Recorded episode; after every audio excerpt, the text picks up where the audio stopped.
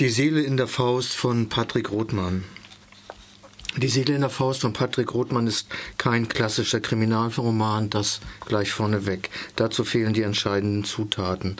Die Seele in der Faust ist ein Roman über einen nicht sehr bekannten Teil des französischen Widerstandes, des jüdischen Widerstandes. Die kommunistischen Parteien der Dritten Internationale waren im Jahre 1939, nachdem Stalin seine Macht durch Zerschlagung jedweden innerparteilichen Widerstandes gefestigt hatte und dem außenpolitischen Coup des Hitler-Stalin-Paktes sehr national ausgerichtet.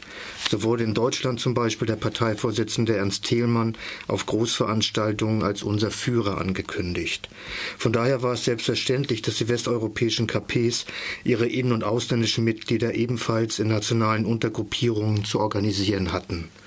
Und so kam es dann dazu, dass es in Frankreich eine hauptsächlich aus Juden, aber auch aus Armeniern, Albaniern und Spaniern bestehende ausländische Untergruppe der KP gab, die MOI. Aus dieser hat sich dann nach Bekanntwerden der Judenvernichtungen in Deutschland ein militanter Arm gebildet, der sich schnell aktiv am Widerstand gegen die deutschen Besatzer beteiligt hatte. Die Basis dieser Gruppe bestand aus jungen jüdischen Männern und Frauen, die von älteren illegalen Kämpfern der KP angeleitet und geführt wurden. Der Name dieser Gruppe war FDP-MOI. FDP steht für France Tireurs et Partisans. Die FDP-MOI versuchten die französischen Juden vor der Deportation im Juli 42 zu warnen und sie führten bis zur Niederlage der deutschen Besatzer zahlreiche Sabotageakte, Attentate und Bombenanschläge durch. Insgesamt kam es zu 193 Aktionen, die erste am 10. November 42, die letzte am 2. September 1944. Natürlich war die Gruppe sehr schnell im Visier des französischen Geheimdienstes. Da es sich bei ihren Mitgliedern hauptsächlich um Nicht-Franzosen handelte, brachte die Gestapo 44 das berühmte rote Plakat, das L'Affiche Rouge, heraus. Auf diesem Plakat waren Fotos der Mitglieder abgedruckt und es wurde ausdrücklich vor den fremden Terroristen gewarnt und auf ihren nicht-französischen Hintergrund hingewiesen. Diese Hetze gegen Ausländer machte durchaus Sinn, denn auch Teile der Resistance hatten mit den Immigrantenpartisanen offene Probleme, bedienten diese sich bei ihren Waffenbeschaffungsaktionen doch auch allzu oft beim gaullistischen Widerstand. Anfang 1944 gelang es dem französischen Geheimdienst über einen Spitzel an die wichtigsten Menschen der FDP MOI heranzukommen und in der Folge dann wurden am 21. Februar 1944 23 inhaftierte Partisanen, darunter zwölf jüdischer Herkunft, im Gefängnishof von Fres Fresnay hingerichtet. Das ist der historische Hintergrund des Romans Die Seele in der Faust. 50 Jahre nach den Ereignissen der deutschen Besatzung versucht ein namentlich nicht bekannter und nicht benannter Schriftsteller und Dokumentarfilmer einen Film über einen der nicht bekannten Helden des jüdischen Widerstandes, einer, dessen Foto nicht auf dem berühmten roten Plakat abgedruckt wurde, zu drehen. Ein Film über einen jungen Juden mit dem Namen Sascha Altmann.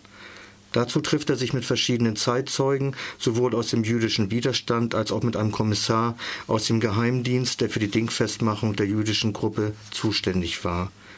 Mit diesem dramaturgischen Kniff gelingt es Rothmann, die Vielschichtigkeit und die differenzierten Sichtweisen der damaligen Protagonisten darzustellen, die sich zu den Aktionen der Widerstandsgruppe während der deutschen Besatzung oft widersprüchlich äußern und auch ihre eigene Beteiligung an den historischen Ereignissen oft sehr eigenwillig interpretieren. Somit ist schnell klar, es gibt nicht nur die eine Wahrheit und das Projekt Dokumentarfilm über Sascha Altmann ist schnell gefährdet. Es sind hauptsächlich junge jüdische Männer und Frauen, die sich am bewaffneten Widerstand beteiligen, ohne große Erfahrung mit der Illegalität und dem Leben im Untergrund.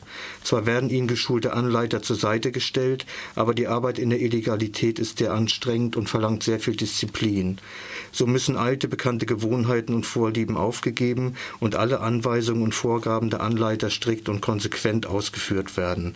Sich an Anweisungen und Vorgaben zu halten, gelingt den jungen Widerständlern aber nur sehr schwer, und so ist es nur eine Frage der Zeit, bis es den Kommissaren der Gestapo gelingt, einen Keil in die illegalen Strukturen des jüdischen Widerstands zu schlagen, um so an entscheidende Informationen heranzukommen. Sascha Altmann, einer der aktivsten und furchtlosesten Kämpfer, hat die Befreiung von Paris nicht mehr erlebt. Er ist wohl ermordet worden. Jedenfalls nimmt man das an, denn niemand weiß, was mit ihm geschehen ist. Mit ihm, der ohne Angst und Zögern an sehr vielen Anschlägen teilgenommen hat und an Bombenanschlägen gegen die Infrastruktur der Nazis beteiligt war.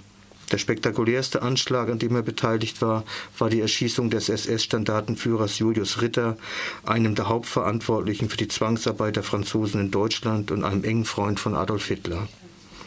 Aus Gesprächen des Regisseurs mit dem jüngeren Bruder von Altmann, Paul und einem der Kommissare Rodier sowie anderen Zeitzeugen ergibt sich ein widersprüchliches Bild. Und es ist auch am Ende des Romans nicht eindeutig, was damals mit Sascha Altmann geschehen ist.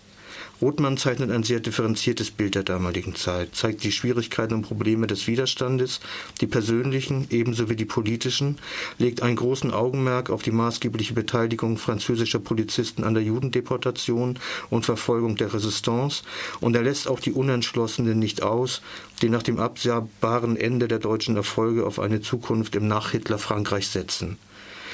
Die Seele in der Faust ist kein spektakuläres Buch und es kommt auch keine große Spannung auf.